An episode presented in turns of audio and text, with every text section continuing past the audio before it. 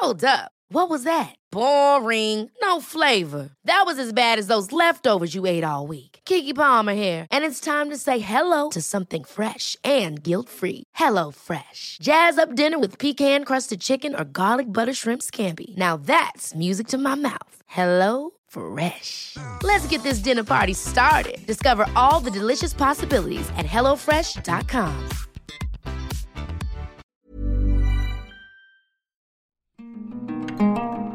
Bienvenidos sean todos y todas a una edición más de la Guía del Fin de Semana.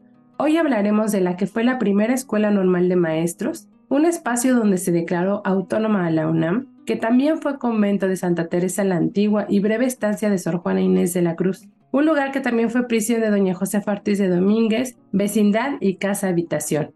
Hablamos del Palacio de la Autonomía. Esta entrega se la dedicamos a una serie dentro de la guía del fin de semana que muchos de ustedes conocen y se llama ¿Qué eran los museos antes de ser museos? Aquí exploraremos desde los cimientos hasta el tiempo presente de este recinto cultural en compañía de su directora y un especialista que forma parte también del Palacio de la Autonomía. Y al final encontrarán la guía en segundos donde les adelanto un poco de lo que pueden leer o lo que pueden hacer con su tiempo libre este fin de semana. Mi nombre es Ariana Bustos Nava, también conocida como la señorita etcétera, y voy a estar recorriendo con ustedes este hermoso espacio que se encuentra en la Ciudad de México. Arrancamos.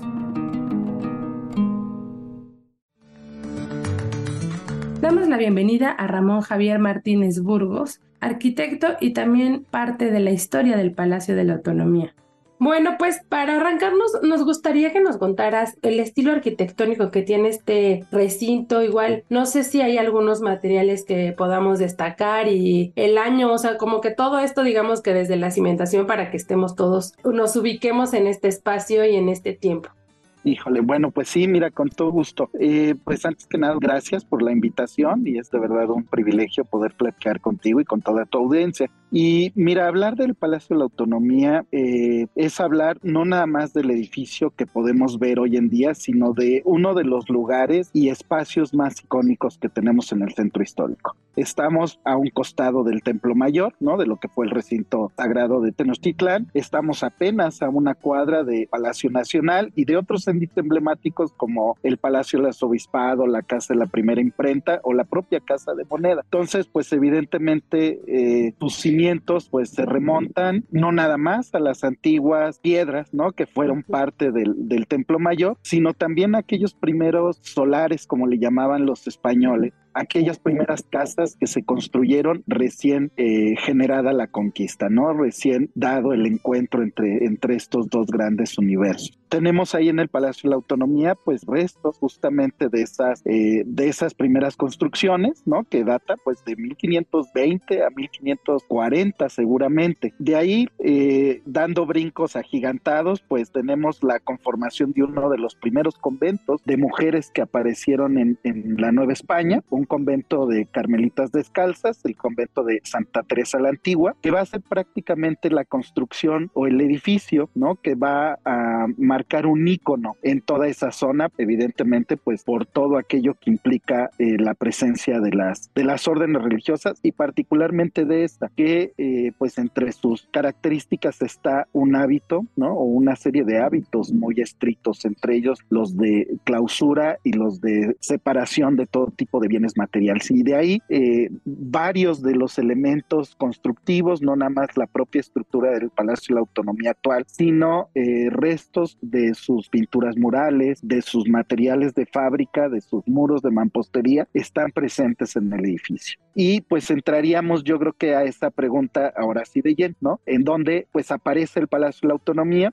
Estamos hablando de la eh, penúltima década del siglo XIX, 1880-1890. Se modifica lo que queda del convento de Santa Teresa, que había sido, pues como todas las propiedades del clero, había sido expropiada y había sido enajenada, ¿no? Como bien de la nación y vendida en fracciones. Se modifica una parte de ellas para lo que fue en su momento el encargo realizado al ingeniero Lauscher y a otro arquitecto ingeniero, ¿no? Francisco Álvarez, para la primera escuela normal de maestros. Ahí se reedificaría y se rediseñaría sobre los restos de ese convento antiguo la moderna escuela, ¿no? Destinada pues al proyecto educativo nacional. Poco tiempo estaría ahí este edificio, rápidamente pues sería sobrepasado por la gran demanda de profesores normalistas que querían por supuesto incorporarse a, a esta faena, a esta tarea nacional y para principios del siglo XX el edificio pasa a formar parte del proyecto de la reapertura de la universidad.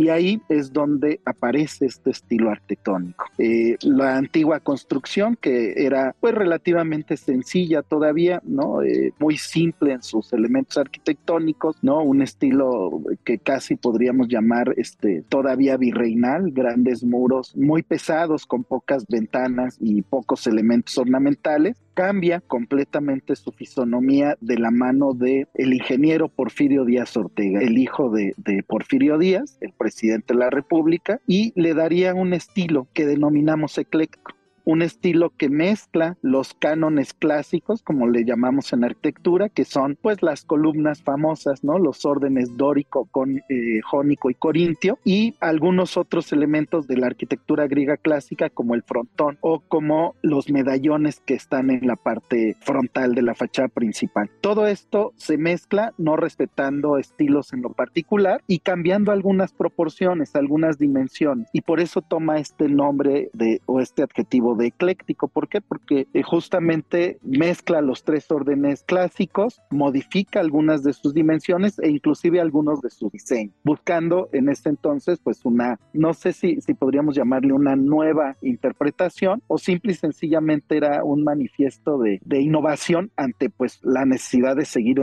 ocupando elementos de la arquitectura pues ancestral, de la arquitectura universal y aparecen materiales nuevos además, ¿no? Como bien mencionas, algunos en fachada muy importantes, además de la tradicional cantera que tiene en la fachada principal, son la incorporación de azulejos o cerámicas vidriadas, que les llamamos atigradas porque tienen una serie de, franjas en diagonal, como si fueran o simularan el estampado de piel de tigre, y el ladrillo que llamamos clinker, un ladrillo industrial que recién se, se fabricaba también, derivado de la revolución industrial apenas en la segunda mitad del siglo XIX y que es un, un, ladrillo que se producía a altas temperaturas, ¿no? Casi este, al punto de la cristalización, es casi un, un, azulejo y es el que ornamenta toda la fachada entre los colores rojo óxido y un tono pues amarillo bajito, ¿no? Del que llamamos coloquialmente crema. Entonces, bueno, eso es parte de lo que acompaña la, la fachada y que es parte de esos elementos mezclados con el llamado estilo ecléctico.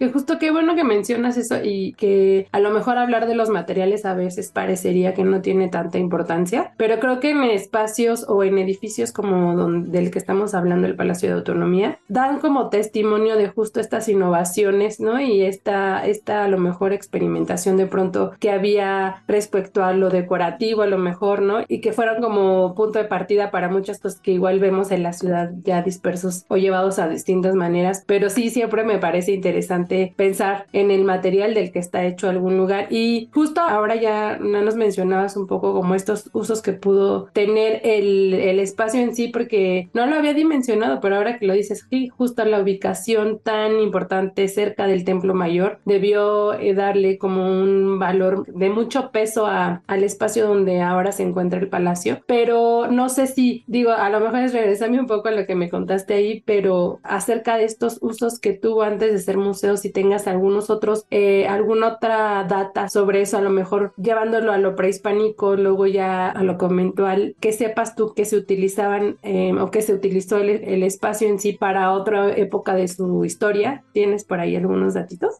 Sí, claro, su cronología es, eh, ahora sí que es extensa, ¿no? En cuanto a estos usos, porque así como te decía, pues tenemos desde estas castas reales, ¿no? Que tenemos este, perfectamente identificados los vestigios eh, virreinales correspondientes a lo que fueron los solares dados al primer encargado de la Casa de Moneda. Eh, tenemos también, por supuesto, el convento de Santa Teresa la Antigua, que ese sin lugar a dudas, pues ocupa el 100% del espacio del, del edificio actual, hasta lo que fue primero la escuela Escuela Normal de Maestro. Luego, una vez dado el edificio a la universidad y la reapertura de la, de la Universidad Nacional de México en ese entonces, obviamente todavía no autónoma, se instala ahí la rectoría y se instalan varias escuelas entre 1910 y 1929. Pasa por ahí la Escuela de Comercio y Administración, pasa eh, por ahí este, la Escuela de Altos Estudios, ¿no? que es un antecedente que va ligado a la actual Facultad de Filosofía y Letra, pasa por ahí una extensión de la Escuela de Música y Escultura o de la Escuela Nacional de, Bellas Artes, este, lo que era la Academia de San Carlos. En sus espacios también estuvo una escuela de párvulos, también esto el poco conocido porque eh, la escuela de párvulos eh, se instala con la escuela normal de maestros, pero luego sobrevive una reminiscencia de ese espacio que después con la escuela de altos estudios se convierte en la escuela de iniciación universitaria.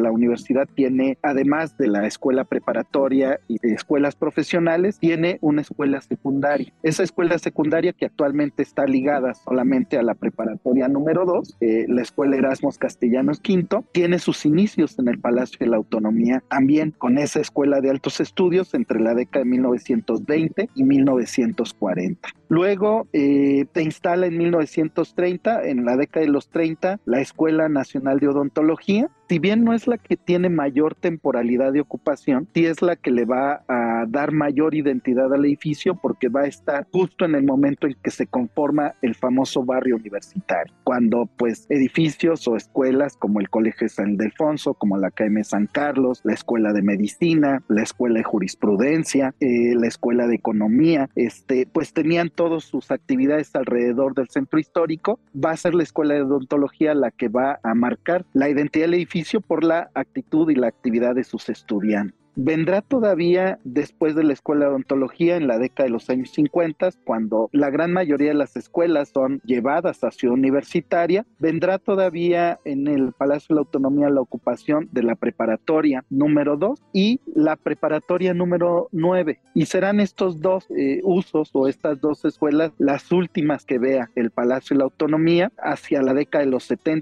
en que ambas escuelas les construirán sus actuales planteles y el edificio quedará pues prácticamente vacío, ¿no? Hasta que pues en la década de los 80 con el temblor de, de 1985 no nada más queda vacío sino en estado de ruina prácticamente con los grandes daños que sufre el inmueble para finalmente pues bueno venir esta iniciativa de la universidad para convertirlo en museo y por supuesto cristalizar este proyecto actual que es el Palacio de la Autonomía Universitaria.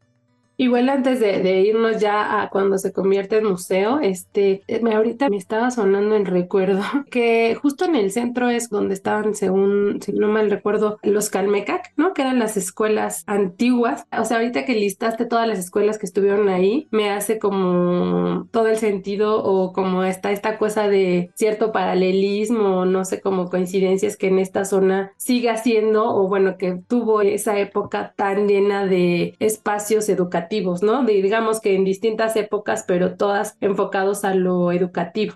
Sí, de hecho, bueno, pues el famoso Calmecac y el Tepozcali, que eran las escuelas prehispánicas, unas destinadas a la enseñanza de las artes, de la guerra, la religión, la escritura, ¿no? Que no era para todos. Pues estaba muy cerquita de ahí, ¿no? Apenas cruzando el, Templo Mayor, ahí eh, recientemente, no mal recuerdo, entre 2010 y 2014, se encontraron eh, restos de lo que parece haber sido justamente el Calmecac. Los Tepozcali eran más bien escuelas de oficio, esos se encontraban pues en los famosos barrios alrededor del recinto ceremonial. Pero sin lugar a dudas, pues esto nos lleva a esa semilla, ¿no? Que siempre ha estado en el centro histórico de esta actividad pues que es pluricultural, ¿no? No nada más es el comercio, no nada más son los negocios, no nada más son los poderes o la religión, sino también la, la enseñanza. Qué padre, está muy lindo como ver, verlo así, ¿no? A distancia. Y bueno, ya, ya para irnos entrando a, a, esta labor de restauración, después de que nos cuentas de que del sismo, pues que hizo que se quedaran pues ahí como digamos que detenido en el tiempo por algún periodo, ¿cómo es que, que se lleva a cabo este, esta labor de restauración y que nos lleva a la situación actual para saber a lo mejor qué espacios con los que convivimos actualmente como visitantes todavía podemos ver tal como sus orígenes o cómo ha sido este, eh, pues sí, restaurar la historia del Palacio de Autonomía? Pues mira, eh, justamente pues vendrá el sismo de 1985, al igual que muchos edificios en el centro histórico, tuvo grandes afectaciones, colapsó. Un tercer nivel que se le construye justamente en la etapa de las preparatorias. Un tercer nivel que no estaba previsto originalmente en la estructura, que había sido hecho además pues de forma muy este técnicamente mal resuelto. Me refiero a que pues no compatible con el sistema constructivo original. Y bueno, pues el sismo vino a causarle muchísimas afectaciones con este tercer piso y con estos colapsos. En la década de 1990, la Asociación de Exalumnos de la Escuela de Odontología, por supuesto, pues siempre arraigada a, su propia historia, ¿no? A la cuna que les vio nacer prácticamente, este, toma la iniciativa de, junto con las autoridades de la universidad, de la rectoría, toma la iniciativa de proponer su restauración. Y ahí comienza el caminito, un camino que no fue fácil porque se inició con una idea, pues primero de convertirse en sede de la Asociación de Exalumnos de la Facultad de Odontología. Inmediatamente, por supuesto, la idea original cambió cuando se empezaron a dar cuenta de las dimensiones del edificio, que no es, no es pequeño, es una superficie muy grande, hablando en, en metros cuadrados, ¿no? En superficie. E inmediatamente vinieron algunas ideas de incorporar, pues no nada más la sede de la asociación, sino también un museo de la odontología, ¿no? De la historia de la odontología. Por ahí también se habló de colocar inclusive entre 1995 y el año 2000 de, en esta búsqueda de alianzas y gestión de recursos para materializar la restauración, de colocar una extensión del Museo Universitario de Ciencias y Artes, o sea, una sede en el centro del famoso MUCA, ¿no? Que teníamos solo uno en el, en el corazón de Ciudad Universitaria, enfrente de la rectoría. Pero ninguno de estos cristalizó. La realidad es que el daño que tenía el edificio, la dimensión del propio inmueble, inmediatamente sobre pasó las expectativas y los recursos de la asociación y de estos primeros aliados que de pronto dentro de la propia universidad podrían también aportar recursos. A esto se sumó otra cosa,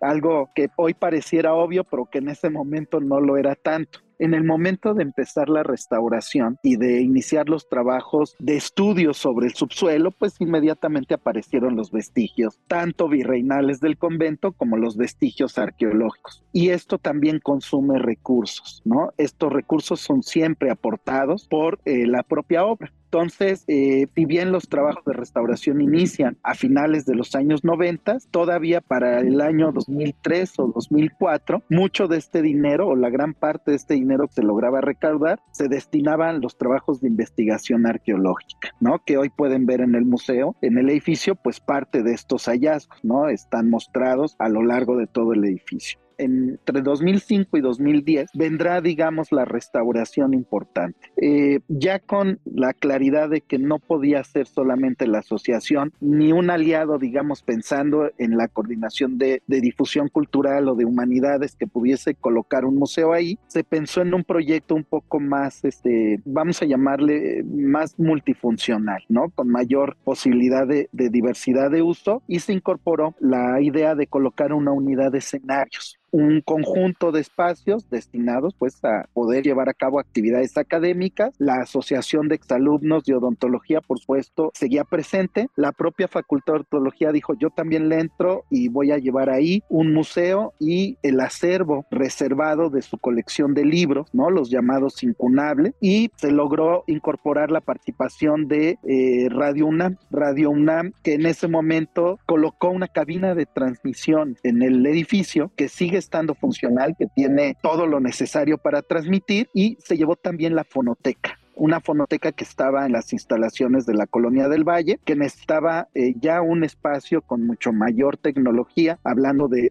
todos los elementos de control de clima, temperatura y humedad necesarios para que estas cintas históricas del Radio UNAM de la década de los 40 y 50 pudiesen conservarse de mejor manera. Y finalmente, la cereza que cerró el pastel es la alianza que se hace en ese momento con la Fundación UNAM y que permite unir todas estas voluntades de las diferentes diferentes escuelas, de la propia asociación de exalumnos, de los recursos que gestionó la propia rectoría a través del patronato universitario, permite llevar a cabo una coordinación de todas estas áreas junto con la escuela de idioma el Centro de Enseñanza de Lenguas Extranjeras y que hoy es pues nuestra Escuela Nacional de, Enseñanza de Lenguas, que es la ENALT, ¿no? Y que este, tiene todavía un espacio ahí y que es lo que pues da toda esta movilidad de usos entre espacios de exposición, el Museo de, la Odontología, la Escuela de Idiomas y la Fonoteca que tiene también ahí sus espacios pues sí se diversificó bastante y pudo meter eh, distintas áreas o también estímulos para la visita, ¿no? El palacio en sí.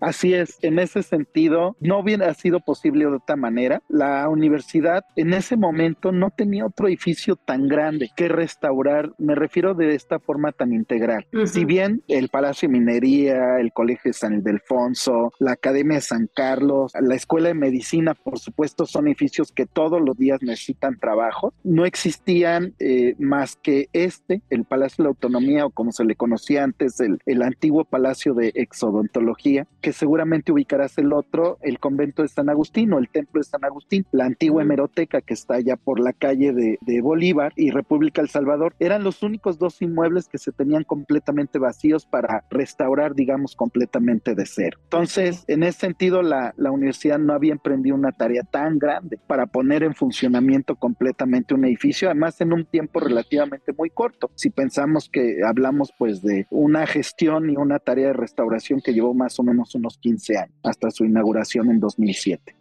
Oye, y de los espacios que se mantienen, entonces sí, digamos que sí estamos bastante confluyendo con, con la historia, pues, de, de, lo que se pudo restaurar, que a lo mejor digamos, ah, bueno, este espacio está como lo más eh, llega, ha llegado a, a su primer este, origen, digamos.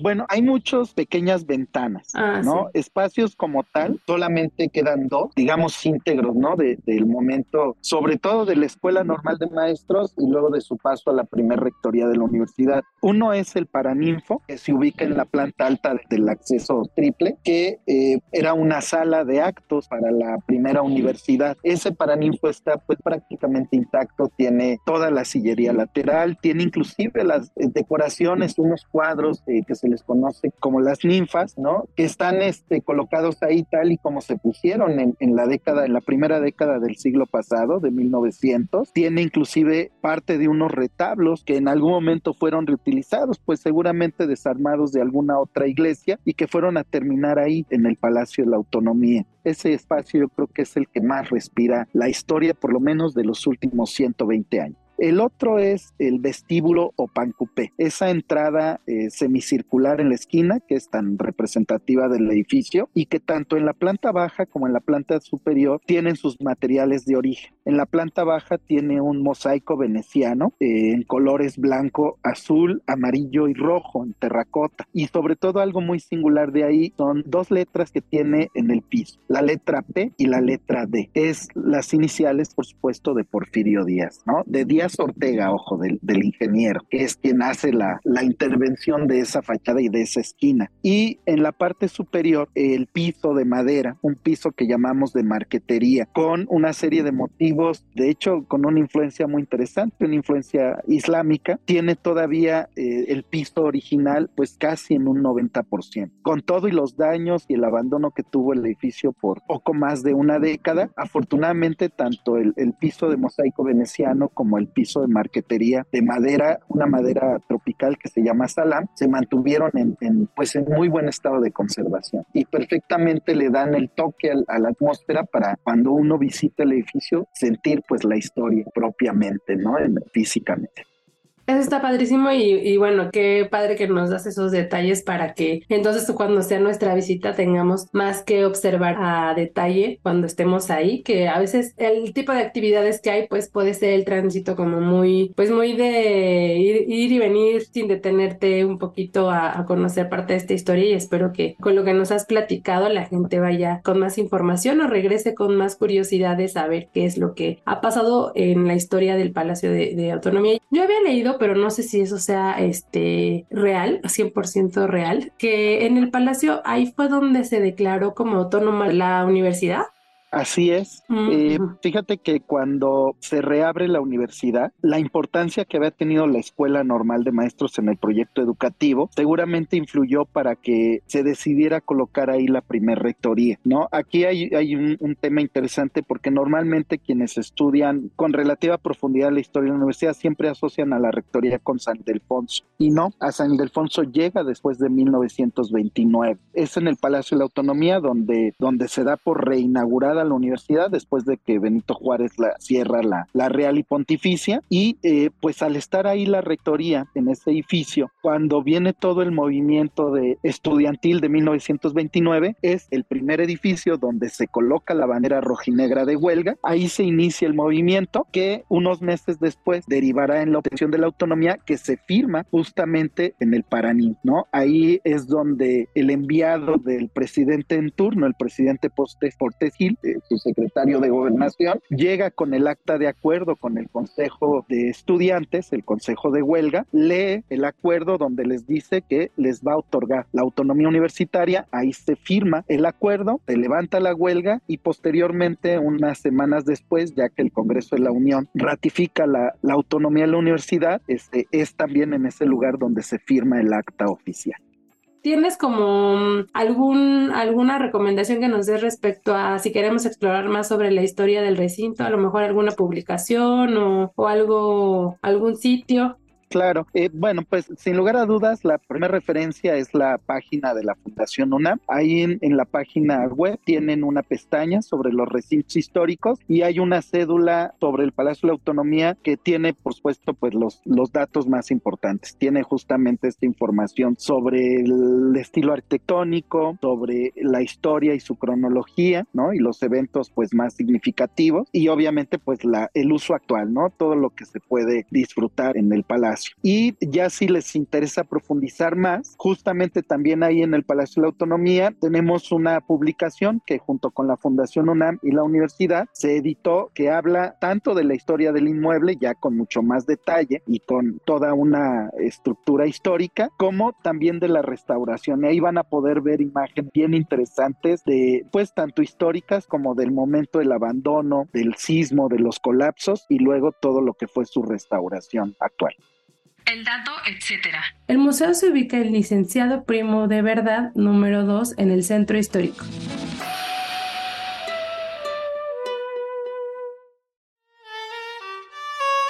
Damos la bienvenida a la directora del Palacio de la Autonomía, Ana Belén Fernández. Pues muchas gracias, Belén. Ya platicamos hace un poquito, hace unos segundos casi, con Javier y ya nos dio como una, un recorrido por la historia del recinto, pero ahora me gustaría abrir micrófono para platicar contigo sobre como este tiempo presente del Palacio de la Autonomía. Pero bueno, primero agradecerte que estés con nosotros en la guía del fin de semana.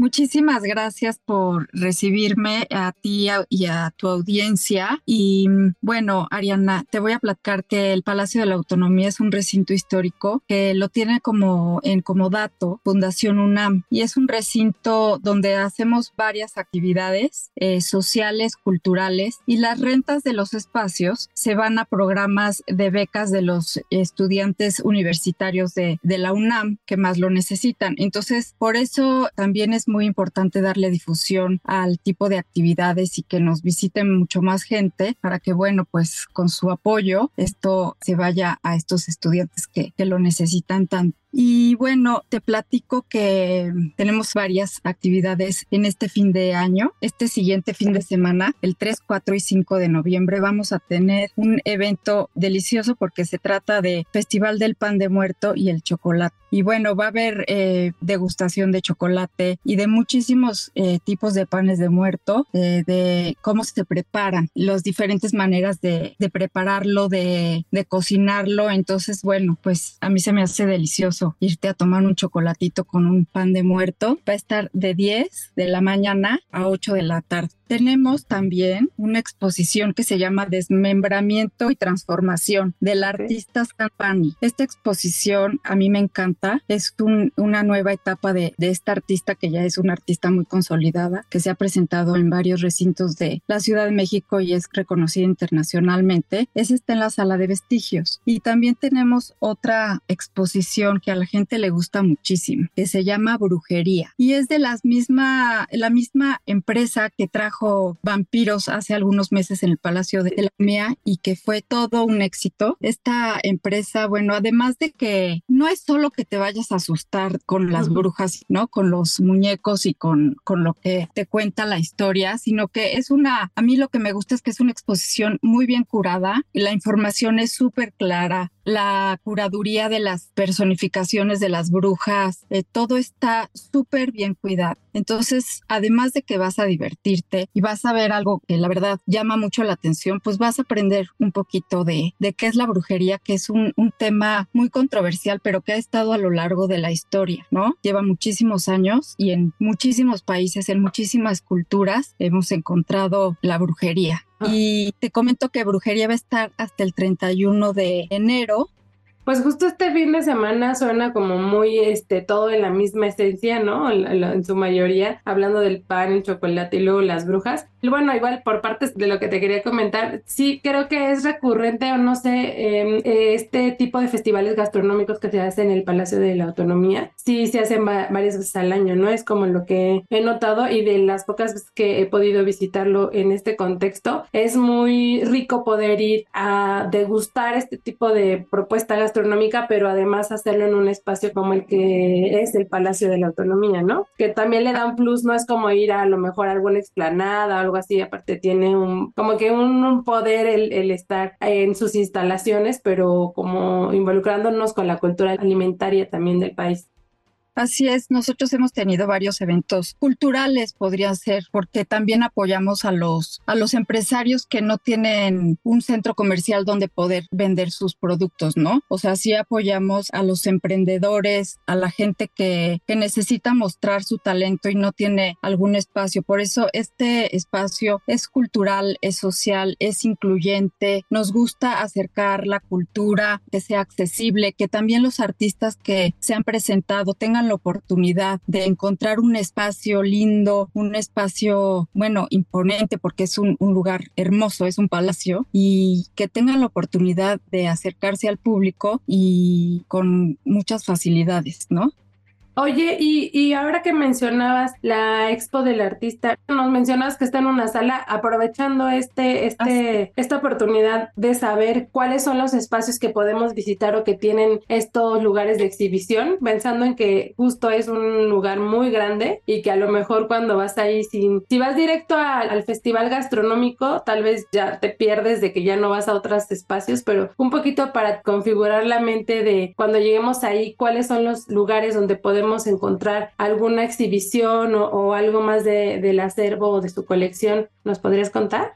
Claro que sí, pues al entrar en esta sala de vestigios te vas a dar cuenta que el piso es de cristal. Entonces lo que ves a través de ese cristal son vestigios de la cocina del convento de las Carmelitas. O sea, se ven parte de la cocina donde ellas, bueno, preparaban sus alimentos, parte de, del baño, las piletas. Y estos espacios están juntos ya que los conductos de agua fría y caliente, bueno, pues salían de la cocina y llegaban hacia el baño. Pero sí es muy impresionante porque, bueno, pues son vestigios de el año 1650, ¿no? Y que siguen ahí partes muy impresionantes caminar sobre ellos. Y tienen además algunas otras salas. Eh, esta donde va a estar lo de la expo de enfocada en brujería, ¿en qué parte del recinto está? Está en la parte de arriba, se llama el Salón Mural. Es un palacio donde ha tiene mucha historia, ¿no? Fue casa, fue parte del convento, fue la Escuela Nacional Preparatoria, fue la Escuela de Odontología, o sea, tiene muchísima historia. También si quisieran alguna visita guiada, estamos por organizar visitas guiadas, este, además de que está en una calle muy bonita, justo al lado del Templo Mayor, y bueno, pues ahí pueden aprovechar, visitar la calle de Moneda, donde están muchísimos museos, es la calle más antigua del centro histórico y darse una vuelta por el ex convento Teresa que está a un lado, lo vimos nosotros y está el templo mayor sí es un espacio poco conocido, pero cuando llegas ahí, sí te transportas a otra época. Es muy bonito. Oye, y además de, digamos que las exposiciones cada cuando van cambiando, por si espero que la gente que nos esté escuchando alcance a ir a alguna de las dos que nos mencionas, pero cada cuando hay como esta rotación de expos o qué tan dinámicos están en actividades durante el año tal vez. Mira, tenemos las exposiciones duran ah, alrededor de tres meses, las vamos cambiando, pero también tenemos clases de tango los martes a las 7 de la noche. Eh, son clases gratis para todo público con un donativo para becas. El que quiera donar en eh, la clase, bueno, pues nos hace mucho bien. También hay clases de yoga eh, los jueves y los domingos. tenemos talleres para niños recurrentemente. Tenemos este tipo de bazares que ya lo comentamos antes. sí es un espacio el cual queremos que siempre esté con alguna actividad interesante para el público. Son actividades generalmente familiares. Te comento que hay elevadores y rampas por si hay personas que llevan a sus hijitos en, las carreolas o si llevan eh, sillas de ruedas. Es un eh, espacio muy amable para transitarlo. Ah, está, está, está bueno ese dato porque tal vez, eh, bueno, en mi caso estaba como muy vinculado este, el espacio también a las clases de idiomas, ¿no? Pero ahora que mencionas también el baile y el yoga, bueno, el tango y el yoga está súper bueno poder practicar ahí y no, y a lo mejor hasta ni tan costoso como en otros lugares podría ser y en el espacio tan hermoso que es el palacio, ¿no? Y además que los profesores son muy buenos, ¿eh? eh también eh, te comento que todos los miércoles últimos de cada mes entramos en la actividad de Noche de Museos. Entonces, por ejemplo, si está la exposición de Sandra Pani, se organiza una visita guiada con la artista o se invita a psicólogos o a otros artistas a que platiquen sobre la obra, hacemos charlas y bueno, también te quería decir que tenemos ahorita una ofrenda de muertos. Entonces, si van al Palacio de la Autonomía, pero que aprovechen su visita porque casi todos los museos del centro histórico tienen una, un altar de muertos. Están hermosísimos. Entonces, sí aprovechen la ida y dense una vueltita por todos los, los museos de alrededor. Oye, este, ¿y el, altar que tienen de la ofrenda de, tiene alguna temática especial este año? O vi que tienen ahí como unas máscaras, ¿no? O, Nosotros quisimos hacer el altar de muertos en este año a las desaparecidas, a las mujeres desaparecidas, nada más sí es muy importante que, que, se haga, ¿no? En ese espacio también. Qué padre que lo hicieron dedicado a, a, ellas, a las desaparecidas. Entonces, digo, para que ya, eh, si vamos a explorar o vamos a aprovechar estas fechas para visitar el, el, Palacio de la Autonomía, que sea como todo, que no nos perdamos de vista todo lo que se está gestando ahí. Y ya, para terminar nada más, porque hay como cierta, bien decías, como cierta eh, curiosidad o a lo mejor, eh, pues entre morbo, no sé, de, de acercarse más a la brujería, igual y eh, ya nos decías que forma parte de, este colectivo que trajo la exposición, si no mal recuerdo, de vampiros a la Ciudad de México. Y como que es a lo mejor eh, qué tipo de piezas vamos a poder encontrar o alguna que pongamos especial eh, atención de lo que va a poder comunicarnos respecto a la información que vamos a poder observar de ella o algo así, algún datito curioso. Bueno, pues te voy a contar que sí es, es una, una exposición que te va a transportar, es un viaje muy emocionante a través de una audioguía que vas a tener durante 50 minutos en las que se van a revelar secretos, mitos, historias documentadas de la brujería a través de la historia. Y estas piezas, todas estas piezas se, se trajeron de Europa, a cada persona le, le llamará la atención, pero sí cuando entras y ves los objetos antiguos y estos personas casi reales, de verdad que sí se te pone la piel chinita. Bueno, va a estar el, caso de las brujas de Salem, se toca por ahí, y también, aunque no es bruja, pues Rasputín, figuras de las leyendas mexicanas, eh, el raro caso de Rat King, el origen de la brujería, herbolario, es que sí abarca muchísimas épocas y muchísimas partes del mundo.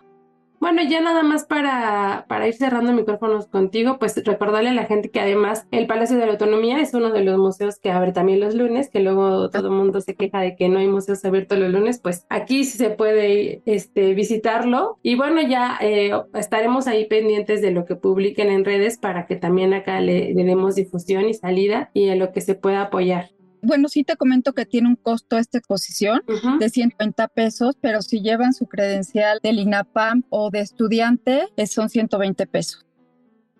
El dato, etcétera. Sigue a detalle lo que sucede durante el año en este recinto. Los encuentras en redes sociales como Palacio de la Autonomía y Palacio de la Autonomía UNAM.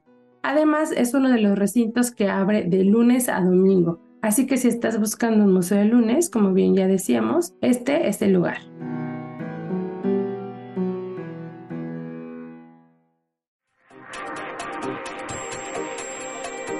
La guía en segundos. A continuación les comparto un poco de la selección que hice para ustedes en la guía web que se publica en el Sol de México y también en su versión impresa dominical. De Mixquic al Museo Panteón San Fernando. Una de las zonas más tradicionales para vivir el Día de Muertos se traslada de alguna manera a las instalaciones del Museo Panteón San Fernando, esto es en la colonia Guerrero. Será a través de la actividad llamada Memento Mori. ¿Qué actividades habrá en el Panteón? El programa contempla la participación de colectivos de Miskik y de estudiantes de la Escuela de Iniciación Artística 4 de Nimbal, pero les hizo una selección de actividades muy concreta y por día. El jueves se contará la breve historia de la Guerrero, que es donde se ubica este lugar, y la obra Ciclos del Sol, leyendas prehispánicas. El viernes se abre una cápsula, se proyectará la cápsula Camperos y un conversatorio sobre flores de cempasúchil de la región de Mixquic. El sábado habrá visitas guiadas sobre mujeres ilustres en el Panteón y una conferencia de José Zorrilla, Poesía en Náhuatl. El domingo habrá danza prehispánica y cuentos de la Catrina, con la Catrina cuenta su historia. En la agenda web van a encontrar el enlace directo a la programación completa para que no pierdan detalle de ninguna de ellas. ¿Cuándo y dónde? Estas actividades culminan el 5 de noviembre y todo comienza a partir de las 12 horas en Plaza de San Fernando 17 en la colonia Guerrero. Si quieren saber más detalles, los encuentran en redes sociales como Panteón Sanfer. Festival Cacao para Todos. Y este fin de semana sucederá a profundidad, por fin, el evento del que platicamos la semana pasada aquí en la guía del fin de semana. Se trata de Festival Cacao para Todos.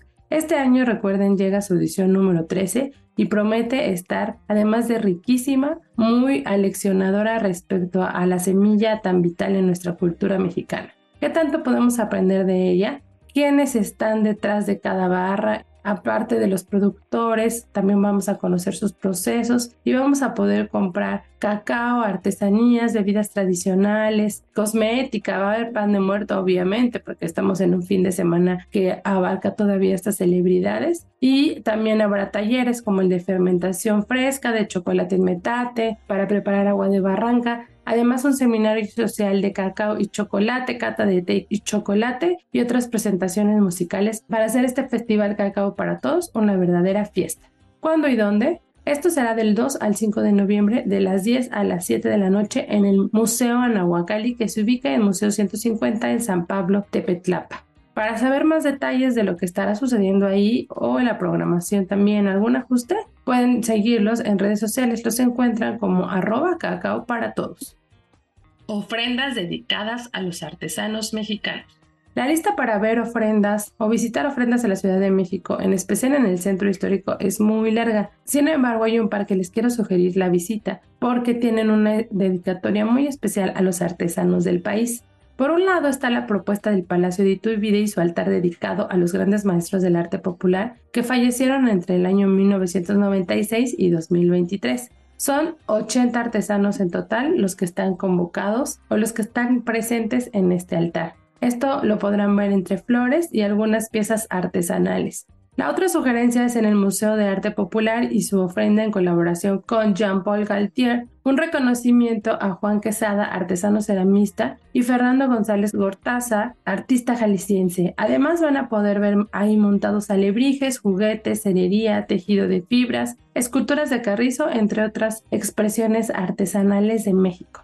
¿Cuándo y dónde? La del Palacio de Turbide estará montada hasta el 12 de noviembre y se ubica en Madero 17 Centro Histórico. Está abierta a partir de las 10 de la mañana. Respecto al MAP, estará disponible solamente hasta el 5 de noviembre y también abren a partir de las 10 de la mañana. El museo se ubica en Revillagigedo 11 y la entrada es por Independencia.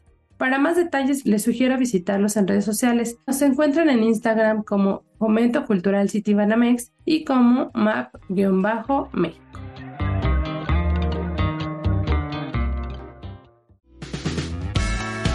Así damos por concluida una entrega más de la guía del fin de semana. Recuerden que pueden seguir la conversación conmigo o compartirme otras recomendaciones también a través de mis distintos perfiles. Me encuentran como la señorita etcétera en Facebook, Instagram y Twitter.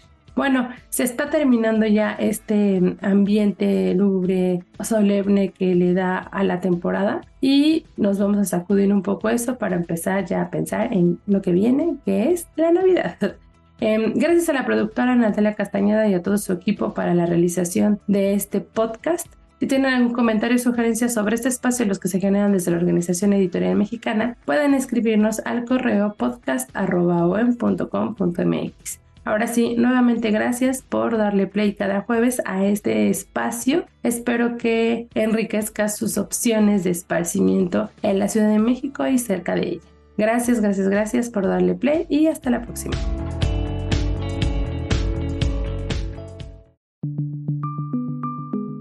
Esta es una producción de la Organización Editorial Mexicana.